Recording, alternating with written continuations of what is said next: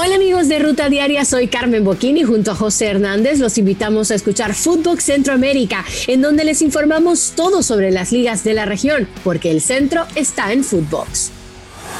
Esto es Footbox Today. ¿Qué tal Footboxers? Hoy lunes 4 de julio te contamos las noticias que tienes que saber. Puma se atora con Cholos.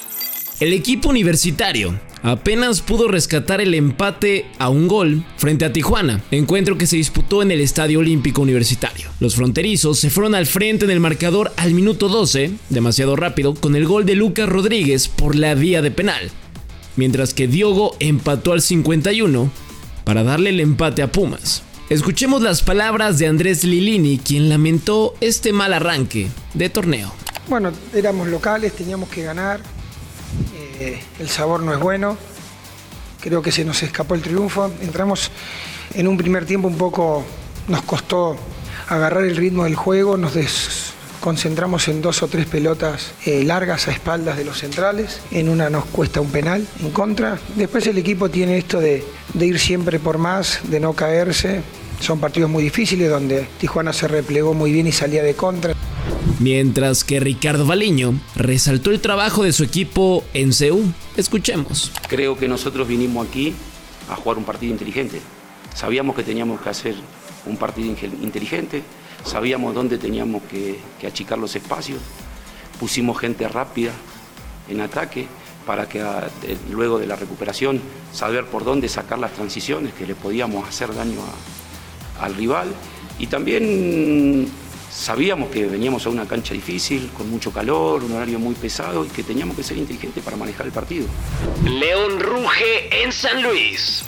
Con gol de último minuto, la Fiera derrotó 2 a 1 a los potosinos con un gol de Lucas Di Llorio. Previamente, Fede Martínez había puesto a León en ventaja al minuto 35, mientras que Byron Castillo marcó un autogol para el empate al 77. Andrés Jardín lamentó la derrota de su equipo.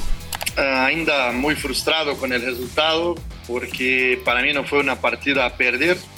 El, empate tal vez fuese justo.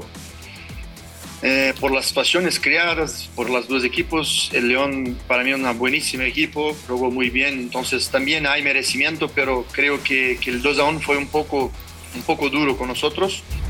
Por su parte, Renato Paiva resaltó esta primera victoria y mencionó que era importante arrancar con pie derecho como, ya esperaba, partido muy difícil, de un equipo muy bien trabajado, con eh, valores individuales muy buenos y aquí, como yo siempre he dicho hoy, eh, ganó eh, el colectivo de León. No ganó uno, no ganó otro, ganó el colectivo de León. Remontada Guerrera. El cuadro de Santos vino de atrás para derrotar 4 goles a 3 al equipo de Monterrey en un partidazo que se vivió en el Estadio Corona. Por parte del equipo local, Fernando Gorrearán, Félix Torres, Harold Preciado y Brian Lozano marcaron los goles del cuadro lagunero mientras que por el equipo regio anotaron Funes Mori en dos ocasiones y Rodrigo Aguirre. Escuchemos a Eduardo Fentantes, técnico guerrero tras la victoria. Lo, de hoy es, muy bueno, el equipo muestra personalidad, muestra carácter, eh, una agresividad eh, durante todo el partido prácticamente buscando el arco rival y eso me deja, me deja muy tranquilo. Evidentemente que cuando te hacen tres goles, pues el tema defensivo y no solo atrás, con todos así como los, delanteros anotan, también trabajan en, defensa, ¿no? y los defensas les ayudan a anotar. Aquí las palabras de Bucetich, quien mencionó estar tranquilo a pesar de la derrota. La falta de atención eh, nos genera esta situación.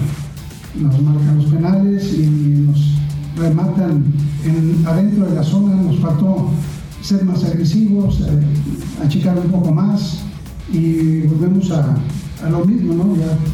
De Jong no saldría del Barça. Joan Laporta, presidente del Barcelona, afirmó que no tiene la intención de vender al jugador neerlandés, luego del interés que ha presentado el Manchester United en las últimas semanas para llevárselo a la Premier League. Hay que esperar el futuro del mediocampista. Esto fue Footbox Today.